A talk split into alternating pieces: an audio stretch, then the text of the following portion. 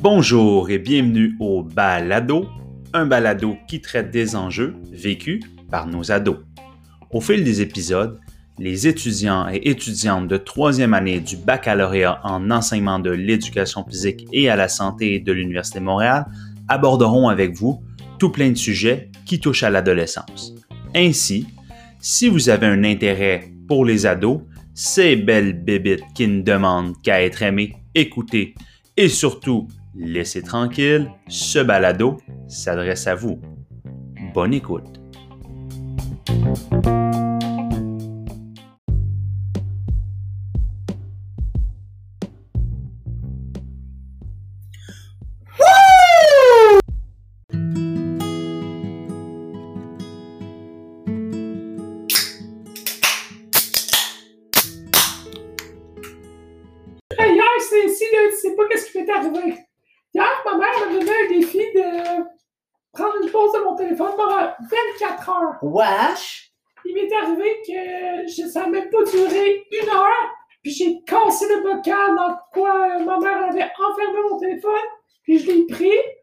J'étais dans ma chambre prendre des photos. Puis j'ai trouvé qu'il n'y avait pas beaucoup de likes. Ben là, comment ça, t'avais pas beaucoup de likes? Moi, j'ai trouvé une technique infaillible. Ah oui, c'est laquelle? Ben, l'autre jour, j'ai essayé de prendre une photo sur Instagram, puis j'avais un filtre. Ça mettait full ma face en beauté. Ah ouais! Ouais, j'ai genre eu 100 likes en comme, sérieux, 40 minutes. Mais c'est bizarre parce que moi, tu sais, en 3 heures, j'ai eu 10 likes. Fait que je trouve ça quand même bizarre. Mais là, qu'est-ce que tu me conseillerais pour être euh, plus belle?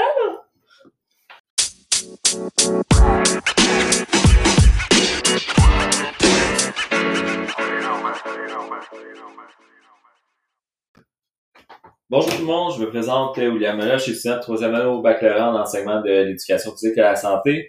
Aujourd'hui, je suis accompagné de mon bon ami ainsi que mon collègue Jean-Philippe Léonard. Bonjour William, Ça va bien? ça va bien toi? Eh oui, merci. Euh, Aujourd'hui, comme vous avez pu voir, euh, nous avons une situation euh, quand même particulière qui nous explique euh, la problématique euh, entre les adolescents et les réseaux sociaux. Donc, Jean-Philippe, si tu veux continuer. Ben exact, cette situation-là en fait est tirée du documentaire sur Netflix de Social Dilemma. Et aujourd'hui, justement, on va recevoir également notre bon ami et expert en la matière, Maxime Brien-Gosselin, qui va nous parler euh, davantage de cette vaste période Oh. de l'adolescence. Intéressant. Salut les gars, je suis vraiment content d'être ici aujourd'hui sur le balado avec vous. Bonjour Maxime, effectivement, très très très content de te recevoir. Oui. J'imagine que tu vas nous emmener les connaissances nécessaires. On n'est pas l'expert dans les domaines, tu l'es. Fait exactement, pour toi, c'est quoi l'adolescence? J'imagine, comme on sait, on se développe à ce moment-là, on vit des expériences, on subit des défaites, des victoires, on se construit. Mais pour toi, c'est quoi l'adolescence? Comment qu'on chemine dans cette période-là? Jean-Philippe, tu as touché le, le cœur, en fait, euh, de, ma de mon premier point. C'est la construction de l'identité. C'est exactement le premier point que je vais parler. Donc, la construction de l'identité chez, chez l'adolescent. Ensuite de ça, je vais vous parler de comment les réseaux sociaux font pour entrer en relation avec les adolescents. Puis finalement, on va terminer un peu notre analyse en identifiant quelques facteurs de risque et de protection reliés à l'utilisation des réseaux sociaux. OK, mais Maxime, de, ce que je comprends, c'est que les trois points que tu as nommés ont un lien ensemble, mais dans la situation qu'on a faite euh, avant de commencer cette entrevue-là, on voit clairement que les réseaux sociaux ont un impact majeur dans la construction identitaire des adolescents. Donc, euh, pourrais-tu euh, nous en parler un peu de ça? William, tu as absolument raison. Euh, les trois points que j'ai euh, mentionnés précédemment s'enchaînent tous euh, l'un avec l'autre. C'est pour ça que je dois absolument débuter avec la construction de l'identité chez l'adolescent. Comme vous pouvez le voir, les garçons, euh, vous êtes tous des éducateurs euh, physiques euh, dans des milieux scolaires. Puis, comme vous pouvez le- probablement constater, l'adolescent tente de se détacher tranquillement de ses parents. C'est l'adolescent fait, en fait essaie de se montrer capable qu'il est démon- qu'il est capable de faire, excusez-moi, des tâches seul. Puis pour lui, le regard des autres est très important. Mais faut pas s'inquiéter pour lui. Tout ce processus-là est normal, puis ça fait partie d'un processus qui mène vers euh, la vie euh, de l'âge adulte.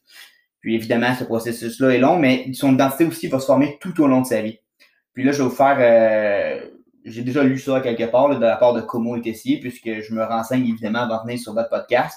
L'adolescence, c'est un, son développement céré- cérébral, excusez-moi, est en, est en progression, est en mutation pendant l'adolescence. Donc, certaines zones de son cerveau sont plus sensibles euh, aux stimuli émotionnels, euh, oui, excusez-moi, aux stimuli émotionnels, donc c'est-à-dire à la satisfaction d'être accepté ou admiré par ses pairs.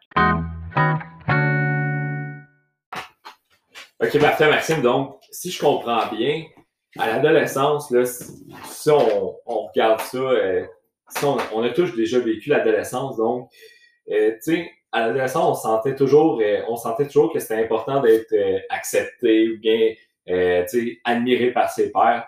Donc, ce que tu es en train de nous dire que c'est vraiment un, côté physiologique de la chose, c'est bien ça?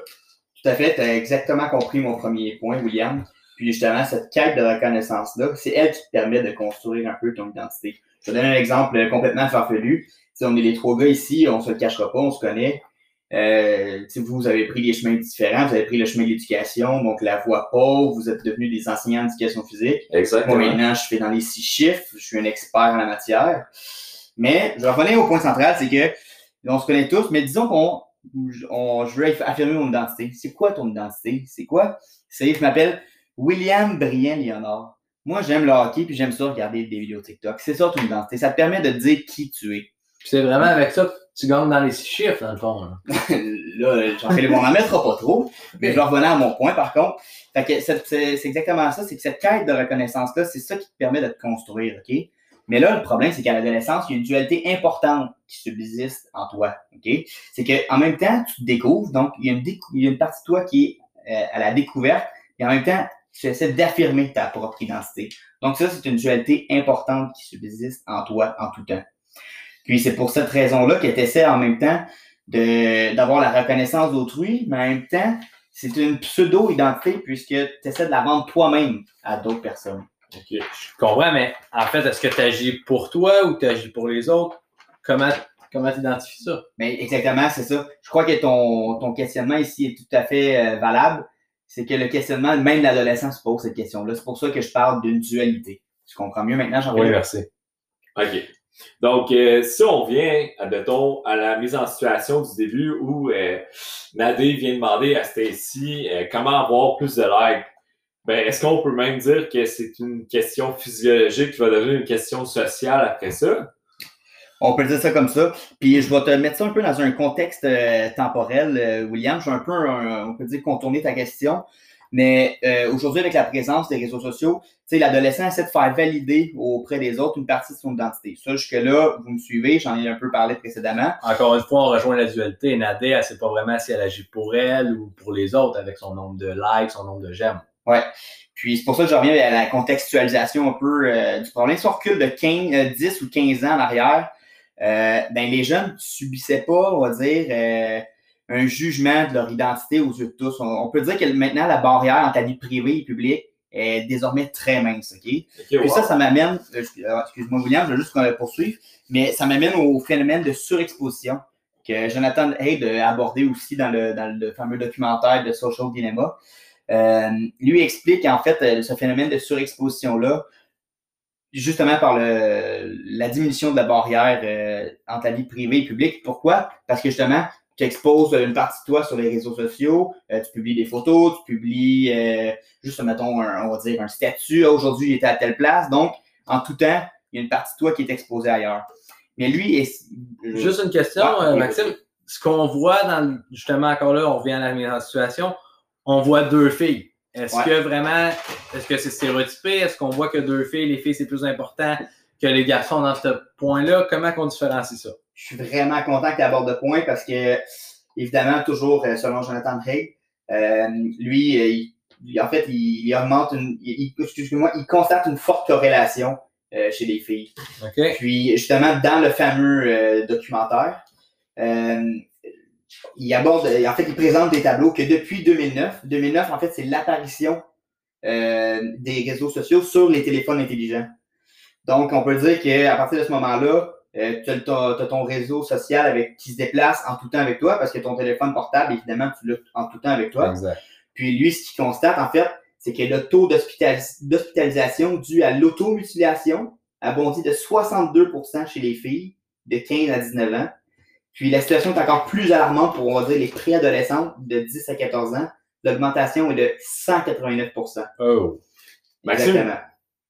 On va continuer dans cette lignée-là. Est-ce que tu sens que euh, les jeunes filles sont plus anxieuses? Les, les jeunes filles de la, la génération, euh, mettons, qui sont nées dans, dans les années euh, début 2000, est-ce que tu les sens plus anxieuses, plus dépressives par euh, leur obligation à se surexposer, comme tu disais, sur les réseaux sociaux, puis un peu à détruire la ligne entre la vie privée et la vie publique? Est-ce que tu sens vraiment une, une séparation?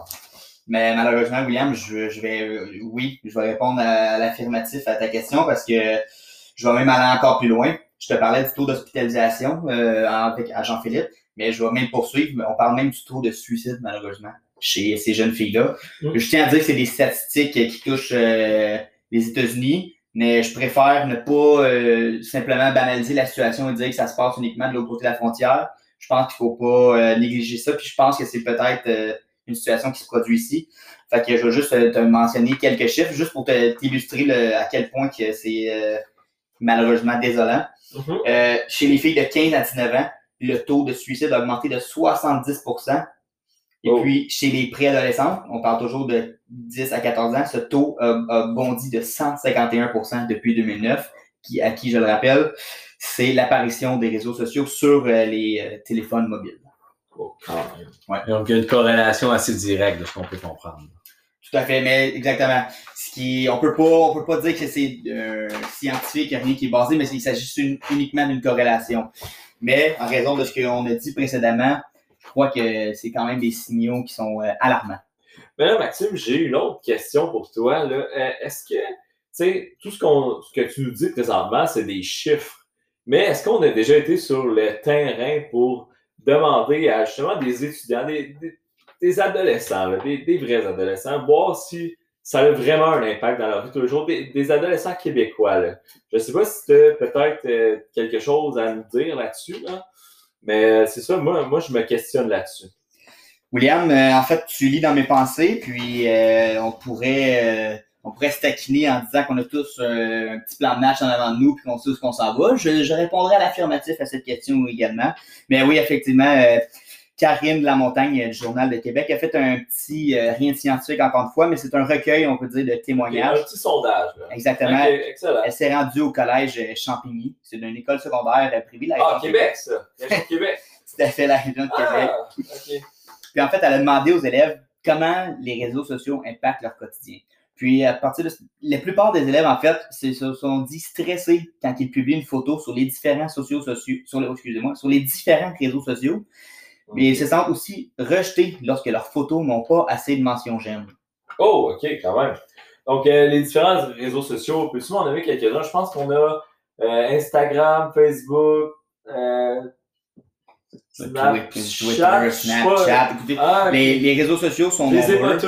Les réseaux sociaux sont nombreux. Je pense que, on, je- honnêtement, j'aimerais bien faire la liste des réseaux sociaux, mais je pense que tout le monde ici, c'est c'est- c'est- c'est les, desquels on parle. Mais je vais poursuivre en disant que même un élève, en fait, qui, pendant le témoignage, euh, pendant les, les témoignages recueillis, excusez-moi, a mentionné que les mentions j'aime définissent qui qu'ils sont dans la société. Donc, pour eux, ils ont un statut social par rapport au, au contenu qu'ils Ah, publient. mention, j'aime, ok. Exactement. Mais nous, en fait, on a trouvé cette.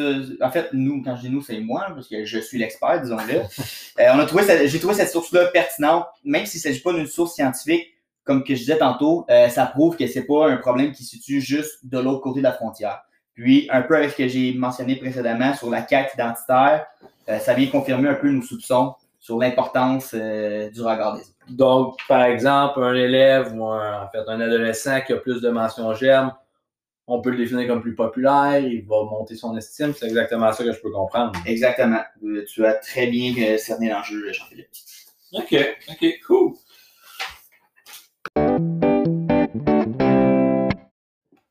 Donc, si on revient aux mentions j'aime qui sont en effet tant importantes pour les adolescents, j'imagine que ça vient pas nécessairement d'eux-mêmes. J'imagine que les réseaux sociaux sont pour quelque chose là-dedans et c'est probablement eux qui influencent l'importance des mentions j'aime. Euh, effectivement, Jean-Philippe. Puis pour ça, je vais te commencer par expliquer comment sont bâtis les réseaux sociaux. Ça va te permettre de, comprendre comment ensuite ils rentrent dans la vie des adolescents. D'abord, évidemment, les réseaux sociaux ce sont des entités privées, donc leur but euh, premier est de générer de l'argent. Ensuite, comment ils, qu'ils arrivent à monétiser tout ce, cette, euh, ce- leur, modèle d'affaires, bien, ça repose sur trois concepts très simples. Le premier, avoir un haut taux d'engagement. Le deuxième, avoir une croissance, constante du nombre d'utilisateurs. Et le dernier, évidemment, les publicités afin de payer le tout et de monétiser la plateforme. Mais là, ces trois concepts-là sont générés par des propres algorithmes assurant leur propre croissance. Mais là, ça ne me tente pas de rentrer dans un euh, langage d'ingénieur, de programmeur. Il n'y a personne ici qui est euh, euh, formé pour ça. Donc, l'important, c'est juste de savoir que les algorithmes, c'est un peu l'intelligence artificielle, puis euh, c'est eux autres mêmes qui ré- réussissent à générer cette croissance-là. Mais ceci dit, pour euh, arriver à leur fin, euh, doivent utiliser des filtres, des mentions j'aime, puis actualiser euh, ton fil d'actualité ainsi que les notifications. Ça, ce sont tous des outils qui te permettent de revenir sur la plateforme. Donc, avoir un haut taux de- d'engagement.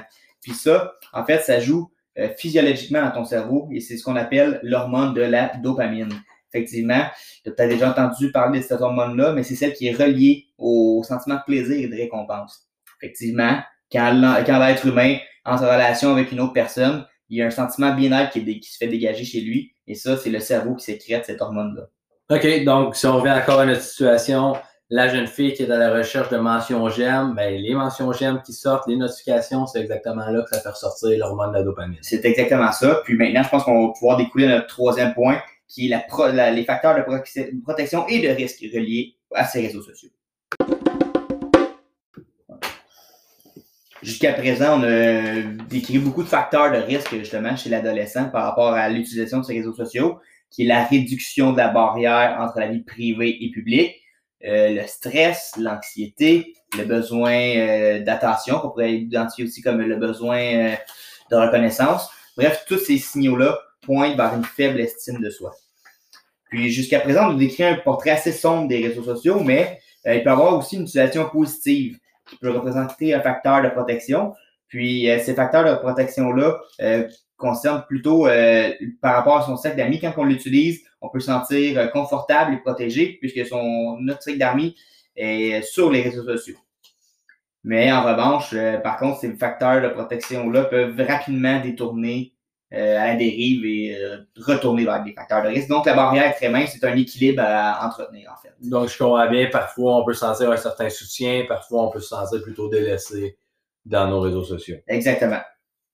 Puis, euh, moi, j'aimerais peut-être vous entendre sur euh, quelque chose, les gars. Euh, on, on a parlé beaucoup, en fait, euh, de- des- des facteurs de risque, de protection, mais vous, en tant qu'enseignant, c'est quoi les quelques... Est-ce que vous pouvez nous donner quelques pistes d'intervention sur lesquelles euh, vous pouvez agir? en Ben oui, certainement.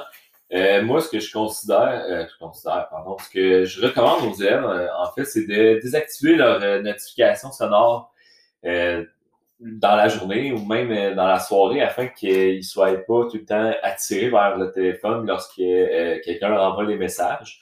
Aussi, euh, de limiter leur accès aux médias sociaux une fois par heure. Comme ça, ça va les éviter à aller aux 10-15 minutes sur les réseaux sociaux.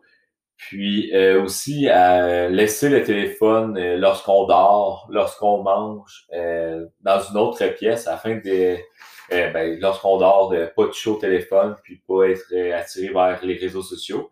Puis euh, lorsqu'on mange, lorsque ben, pour parler en fait aux, autres membres de notre famille, que ce soit papa, maman, les frères, les sœurs, euh, c'est un bon moyen. Je sais pas, Jean-Philippe, toi peut-être. Ouais, bon ben, moyen? très intéressant, William, puis je suis tout à fait d'accord avec toi.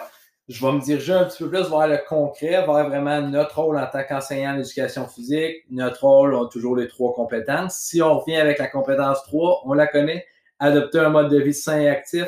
Je pense que c'est important de sensibiliser les élèves face à l'utilisation excessive du matériel multimédia. Donc, par exemple, ça peut être aussi simple que produire une, une SAE.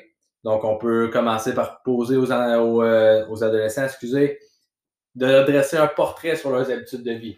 Donc, est-ce qu'ils utilisent les médias sociaux beaucoup trop de façon excessive ou ils sont à l'aise là-dedans? Une fois qu'ils vont avoir leur portrait, ça va maintenant leur permettre de prendre des solutions pour soit améliorer leur habitude de vie ou pour maintenir leur bonne habitude. Ouais, ben en fait, euh, Jean-Philippe aussi, euh, ce que je peux conseiller aussi, c'est euh, pour les enseignants, c'est, vraiment d'utiliser la technologie pour, euh, pour euh, la pédagogie, en fait. Donc, euh, on peut faire euh, des sondages sur euh, les tableaux TBI. Euh, je ne sais pas si des gens connaissent l'application Kahoot. Euh, c'est intéressant pour euh, tous les enseignants à les télécharger. En fait, c'est une application que euh, on envoie des questions aux élèves, puis eux, ils répondent avec leur téléphone euh, selon un choix de réponse. Donc, euh, c'est très intéressant. Puis, euh, toi, je sais, Jean-Philippe, que tu aurais une idée assez loufoque. Euh, un, petit, un petit message au, ministère de l'Éducation. Je te laisse y aller. Ouais, ben comme tu l'as dit, ça peut paraître loufoque, mais ce que j'ai pensé, pourquoi ne pas combattre le feu par le feu? Donc, tout simplement, on sait, oui, on parle de notification, souvent ça arrive trop souvent, mais pourquoi pas s'en servir justement en notre faveur? Ce que je veux dire, on a un travail à remettre le lendemain matin.